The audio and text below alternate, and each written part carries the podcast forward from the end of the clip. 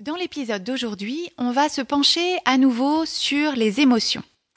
C'est un fil rouge qu'on suit depuis le début du podcast et on en a parlé plus spécifiquement dans l'épisode numéro 2, qui est d'ailleurs le plus écouté de tous, je vous en informe, et qui s'appelle Les émotions sont inoffensives.